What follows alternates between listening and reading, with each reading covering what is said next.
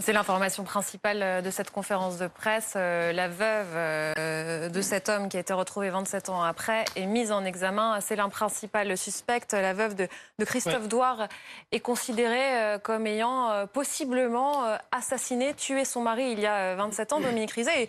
Et, la toute dernière déclaration est très importante. il y aurait des complices. Elle n'était peut-être pas seule pour, c'est ce que dit le procureur de la République de Cusset, hein, euh, Éric Neveu, seul pour euh, découper, transporter le corps de son mari, euh, de son compagnon dans ce, fossé. En fait, on apprend donc, comme c'est la, la, grande surprise ce soir, il faut avoir une pensée pour la mère de Christophe Douard, qui s'est toujours battue pour la vérité, pour son frère aussi, et puis une pensée pour celui qui a été accusé pendant 27 ans, Dominique Maillet, qui, dont l'avocat est Gilles Portejoie, qu'on a eu tout à l'heure et qu'on entendra peut-être euh, à nouveau.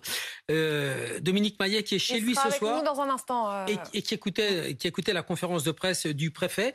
Des faits extrêmement graves et une affaire, on en parlait tout à l'heure, hein, avec Guillaume sur ce plateau, une affaire extrêmement difficile à remonter parce que comment peut-on, à partir d'un corps qui a 27 ans, et on imagine tous ce qu'on peut prélever sur un corps euh, de 27 ans, euh, espérer découvrir la vérité. Et en fait, sur les vêtements, ces fameux vêtements qui lui avaient été enlevés visiblement par ceux qui lui ont fait subir le sort qu'il a subi, eh bien sur ces vêtements qui avaient été lavés, il semblerait qu'on ait retrouvé des traces génétiques. Euh, et ça, c'est pas nouveau. On l'a déjà trouvé dans des affaires criminelles sur des vêtements lavés, des traces génétiques, notamment du sperme, parce que cette euh, une substance qui s'élimine extrêmement difficilement, même au lavage. En tout cas, des personnes euh, ont été euh, des personnes dans l'entourage donc ont été identifiées, interrogées. Ça veut dire qu'on a des éléments précis. Et puis il y a cette histoire qu'on nous raconte, que nous raconte le procureur, selon un témoin.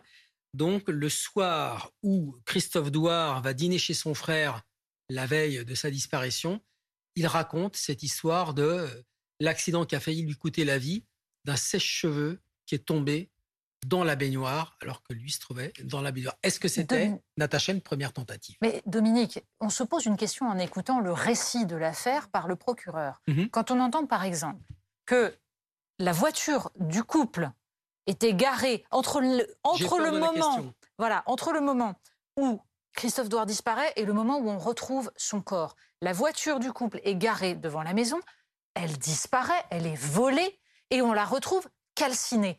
Les enquêteurs ne se disent pas que c'est quand même un moyen extraordinaire de faire disparaître des traces? Pourquoi il n'y a pas d'investigation dans ce sens pas de réponse. J'ai pas de réponse. J'imagine que les enquêteurs se sont posé cette question.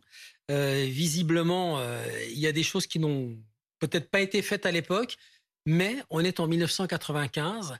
La police scientifique n'est pas ce qu'elle est aujourd'hui. La gendarmerie a un pôle judiciaire qui est euh, à Pontoise, qui s'appelle l'Institut de recherche criminelle de la gendarmerie nationale, euh, qui est devenu aujourd'hui le PJJ, le pôle judiciaire euh, GN de la gendarmerie nationale à Pontoise. Et en 95, on est au lendemain, pas très longtemps après, L'affaire des disparus de Mourmelon, 88-89, c'est juste six ans après, euh, où euh, celui qui faisait de la police scientifique s'appelait Loïc Leribaud. Il avait un labo qui s'appelait le CARM et il travaillait avec un microscope électronique à balayage, un MEB. Et on est cinq ans après. Donc, on va imaginer, c'est mieux comme ça, ou envisager que les enquêteurs aient pu manquer de moyens techniques. Et on est avec euh, Dominique Maillet. En fait, on le dit, c'est une affaire résolue 27 ans après et on peut aussi dire que ça fait 27 ans, euh, bonsoir et merci beaucoup d'être avec nous ce soir, que vous êtes considéré euh, dans votre village comme le principal suspect. Comment vous réagissez aujourd'hui après cette conférence de presse? On comprend bien que c'est la veuve qui est mise en examen, que c'est la veuve qui est la principale euh, suspecte. Que ressentez-vous? Il faut que je parle maintenant. Oui. Hein? Non, ben, j'étais un loup, j'étais, je voulais bouffer soi-disant tout le monde. Et le loup, il sort du trou. Mais le loup, vous savez ce qu'il veut? C'est que les coupables, soient trouvés, mais moi, je ne vais pas me laisser faire comme ça. Ce que je veux, c'est que mes enfants, mes petits-enfants, ma belle-fille, des trucs comme ça, tout le monde en souffre. J'ai perdu mon fils, il s'est suicidé par rapport à toutes les conneries qui sont passées partout sur les journaux. Donc aujourd'hui, j'espère que la justice, elle va faire son boulot. Et je remercie euh, porte-joie et le procureur de la République, parce que pour moi, ils ont fait vraiment un bon boulot. Donc, euh, c'est tout ce que je peux vous dire, mais euh, faites, faites que ça bouge. Vous avez vécu l'enfer, euh, vous avez été soupçonné dès le début. 26 ans et demi, 26 ans et demi d'enfer. J'ai perdu mon gamin. J'ai perdu mon gamin, et ça pour moi. Et c'est depuis qu'au mois d'octobre, ça a paru sur la télé, je ne me rappelle plus des dates exactes, et depuis ce jour-là, il a perdu un peu la tête, il a fait des conneries derrière, et euh, s'il n'y avait pas eu tous ces articles, parce que tous les journalistes sont pas bons, il y en a c'est des vautours, c'est des rats, il leur faut de la pub. Hein, vous m'excuserez du terme, hein, mais euh, moi j'ai perdu mon gamin par rapport à ça. Donc, il faut pas falloir qu'il y en a qui payent. Hein. Donc, euh, vous nous dites que votre enfant, votre, votre garçon s'est suicidé à cause de cette affaire. Parce que c'était trop de pression sur votre famille depuis le mois d'octobre, euh, quand ça avait paru l'article, que son frère avait fait paraître un article comme quoi que c'était moi, et il a cité mon nom, je voulais déposer plainte, j'en ai parlé avec lui. Euh, il m'a dit non, il y en a marre de ces histoires, ah, on, arrête. Euh, mais j'aurais peut-être mieux fait à l'époque d'aller déposer plainte, parce qu'on n'a pas le droit de, de dire que c'est un tel, un tel qui a tué telle personne. Eh ben, ben oui, eh ben ça l'a travaillé, puis il a perdu la boule, et puis il en a peut-être ras-le-bol, et ben il s'est suicidé, il s'est pendu. Vous m'excuserez, mais j'ai perdu euh, un être cher. Et euh, j'ai perdu lui. Hein vous êtes toujours là?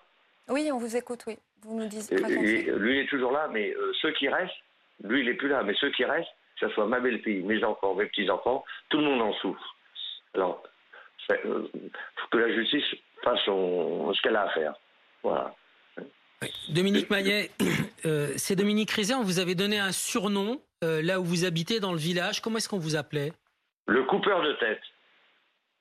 Le coupeur de tête et quick quick. Hein? Quick quick.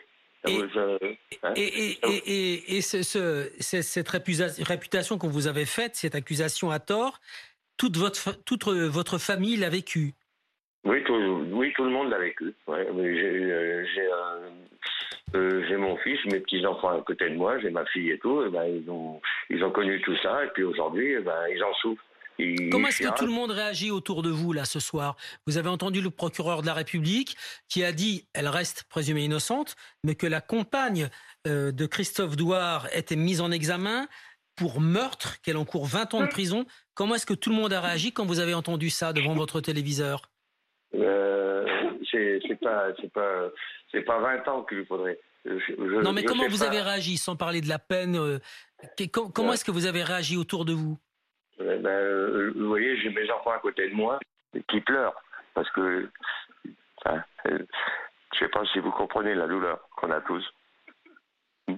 Hein? Vous écoutez quand même, non? De un côté hein Non hein ils, en ont souffert toute leur vie et puis aujourd'hui encore, euh, c'est encore pire. C'est encore pire. Hein.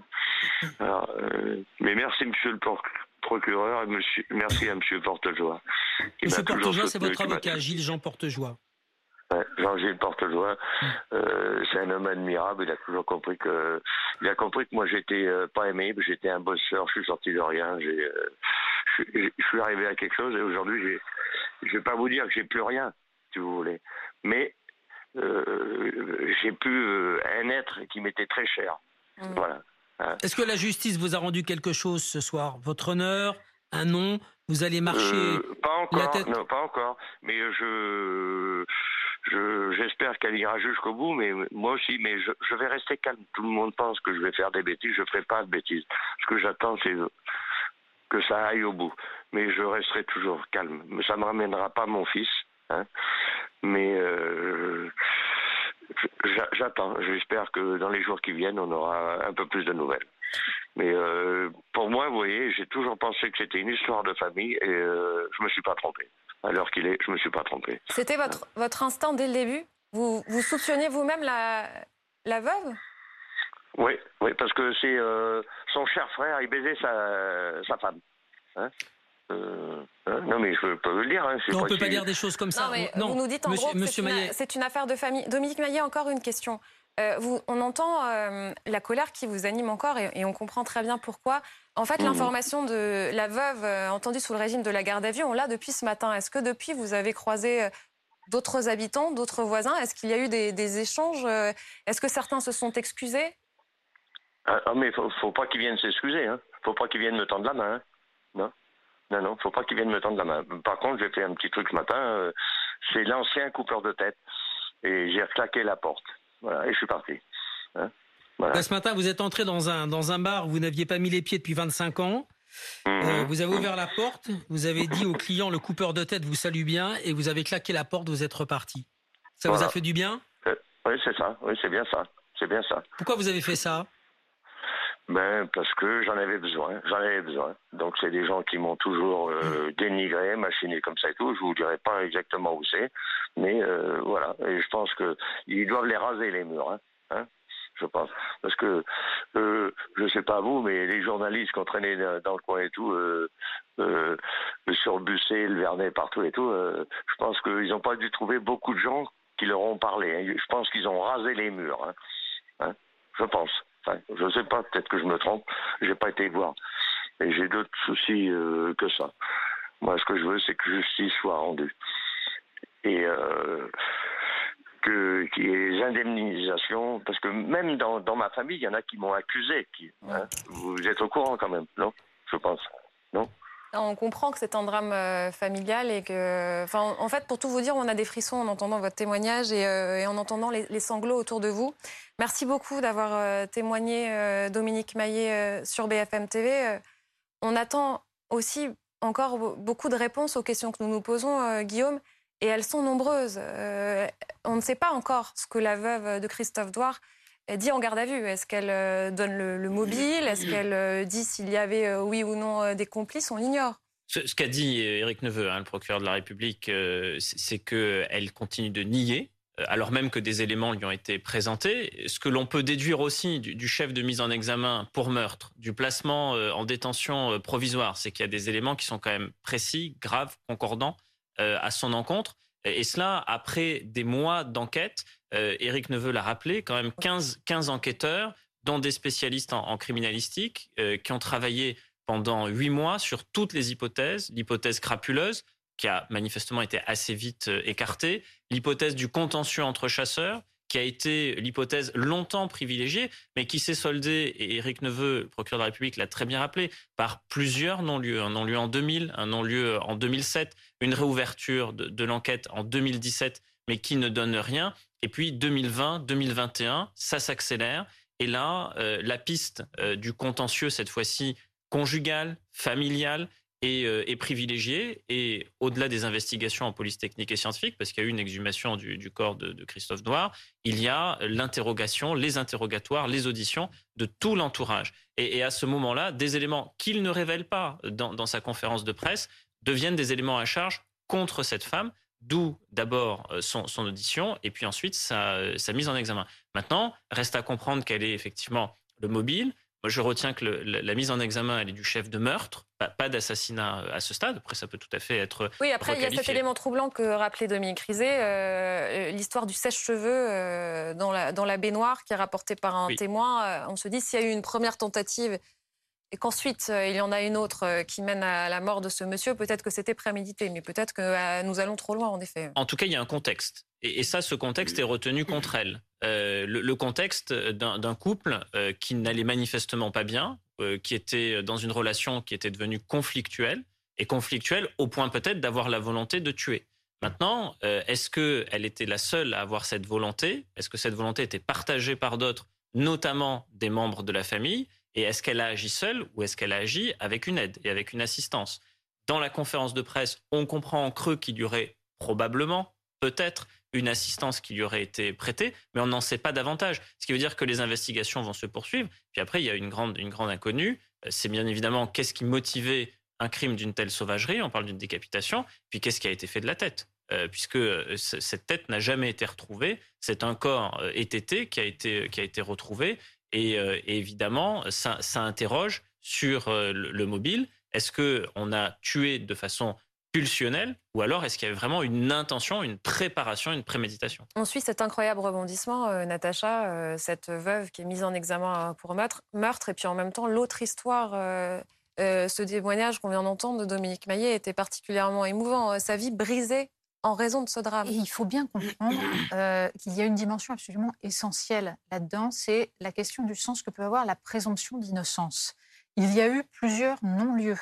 C'est-à-dire que la justice a conclu, mm. donc, qu'on ne pouvait pas considérer Dominique Maillet comme coupable, mm. qu'il était impossible d'établir la moindre culpabilité, que donc, au regard de la justice, il était innocent.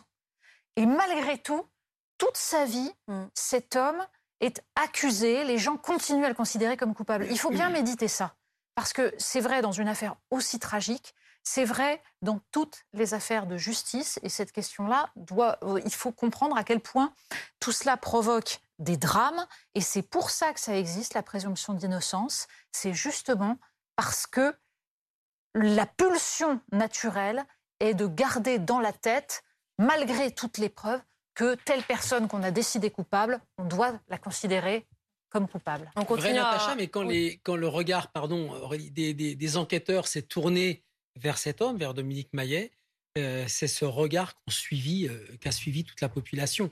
Euh, mal, et au-delà de ces non-lieux, donc non-lieux, il n'y a pas lieu à poursuivre. Et ce que vous dites est terriblement vrai, c'est que dans la mémoire de chacun, ça reste, il n'y a pas de fumée sans feu. Mmh, exactement. et ça, c'est tragique. Bien sûr. Et ça se termine, peut-être, parce que ça reste à établir, mais ça devrait être vérifié par le suicide de son fils de 30 ans. On continue à en parler dans un instant. Vous restez avec nous, Dominique et Guillaume. Euh, bah, je voulais vous remercier, Natacha. Les circonstances sont, particulières, mais c'était un bonheur de bosser avec vous euh, toute cette année, avec toi. Un bonheur de te connaître aussi. On avait prévu euh, d'autres choses pour se dire au revoir, mais bon, voilà, l'actualité prime, c'est aussi ça. C'est aussi ça, BFM TV, ça doit être accepté, mais merci. Oui, il y a un bouquet de fleurs. Il y a un grand bouquet merci Aurélie pour ton professionnalisme, et tu viens de le prouver, et merci pour. Et j'espère te revoir bientôt. Tu cette émission. Bah, évidemment. On est assez évidemment. émus.